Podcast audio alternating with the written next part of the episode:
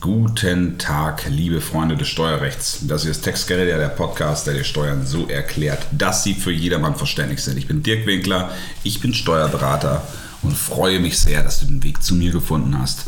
Heute sprechen wir über das Thema, na, was ist die Überschrift? Es geht eigentlich um Dokumentation im wesentlichen Sinne. Es geht um ähm, Privatkonto, Geschäftskonto, es geht um Bargeschäfte, es geht um unterschiedliche Branchen. In erster Linie richtet sich die Folge an dich, wenn du Unternehmer bist. Und an dieser Stelle können wir ja schon mal aufteilen. Ähm, genau, können wir schon mal deine Branche beleuchten. Was machst du? Bist du im digitalen Bereich tätig? Bekommst du wahrscheinlich deine deine Rechnungen, deine Abrechnungen, all deinen Zahlungsverkehr tatsächlich über dein Konto.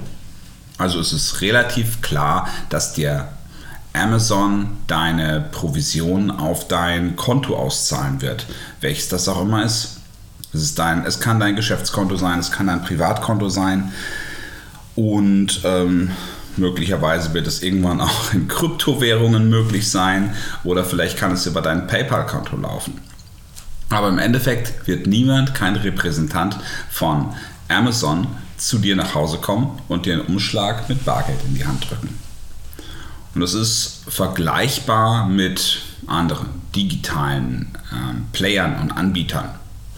Wenn du also deine, genau, wenn du also diese Plattformen nutzt, dann hast du, dann ist von vornherein relativ klar, dass all deine Eingangsrechnung, also dein, all deine Eingangsumsätze, das Geld, was du verdienst, nur über diesen Weg kommen kann.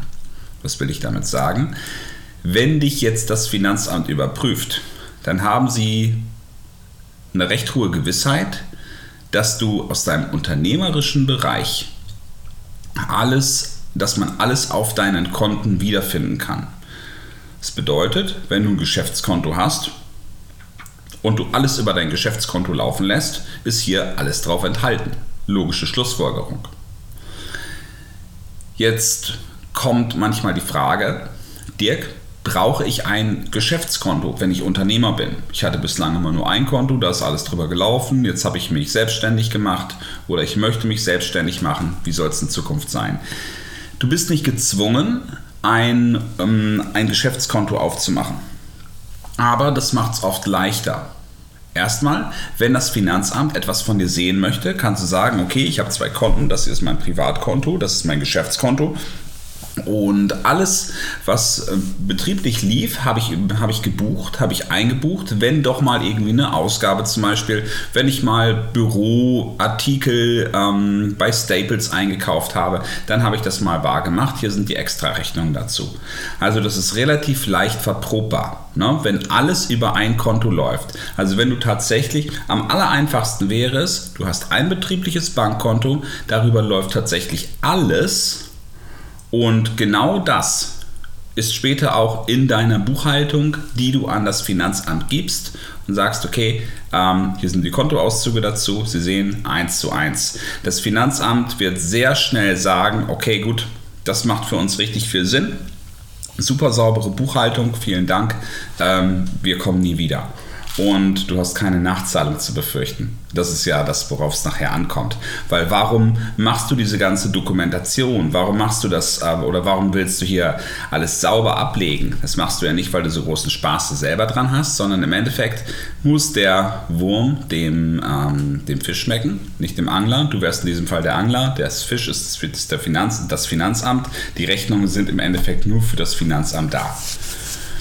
Und ähm, das bedeutet, wenn du hier natürlich eine Prüfung bekommst, nicht jeder von euch wird mal vom Finanzamt überprüft.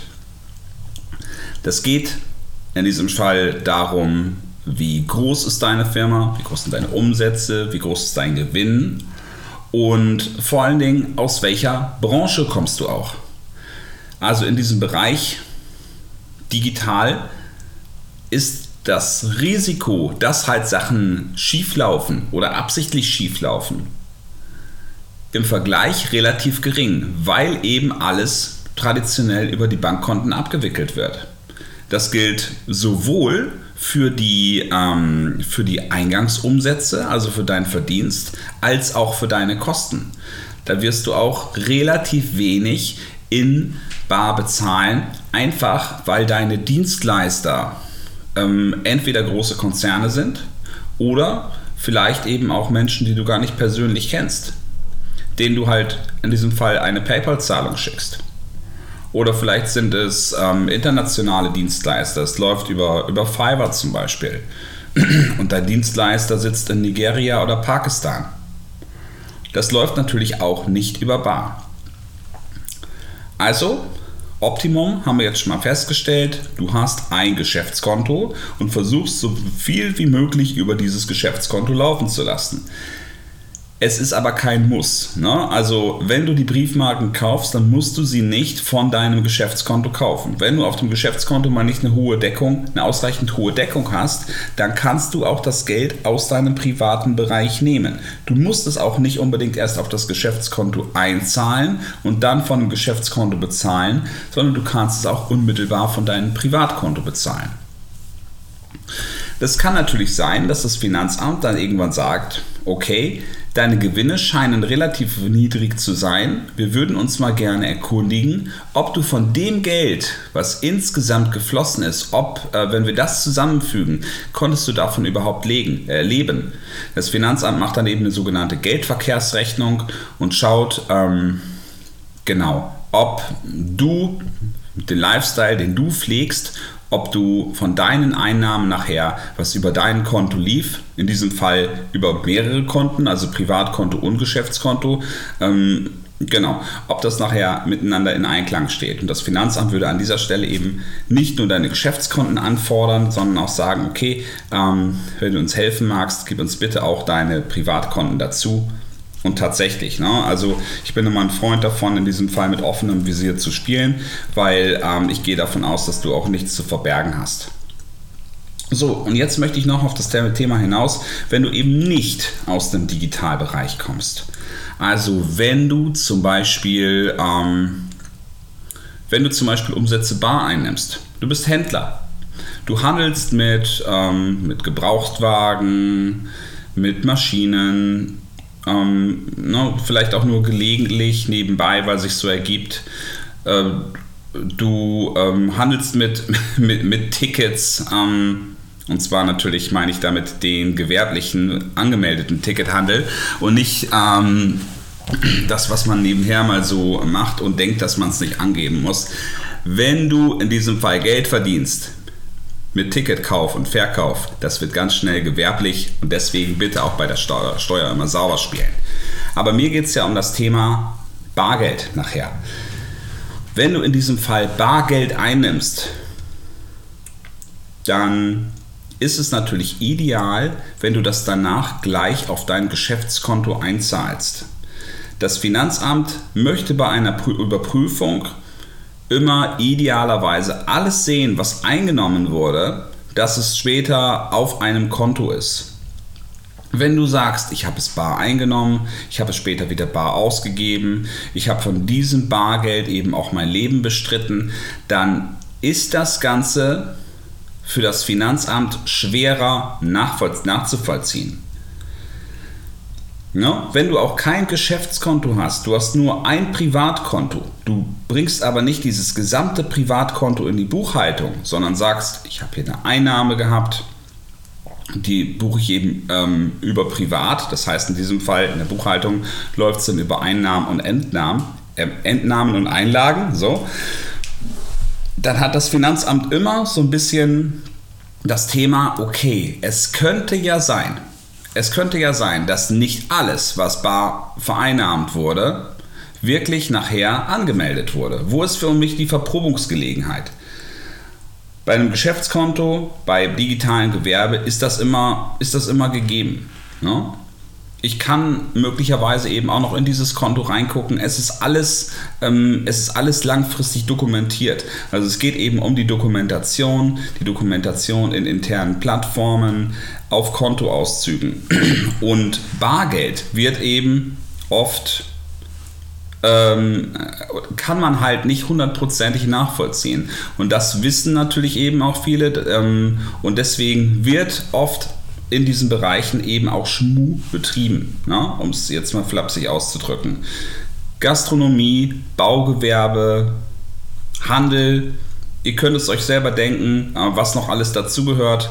Wenn Bargeld vereinnahmt wird, denkt sich der Unternehmer manchmal, okay, von diesen 1100 nehme ich mal 100 runter, steckst sie in die Tasche und sagt dem Finanzamt, okay, ich habe nur 1000 Euro verdient. Mit dem Ziel, dass 100 Euro weniger der Umsatzsteuer unterliegen und dass 100 Euro weniger der Einkommensteuer und Gewerbesteuer unterliegen.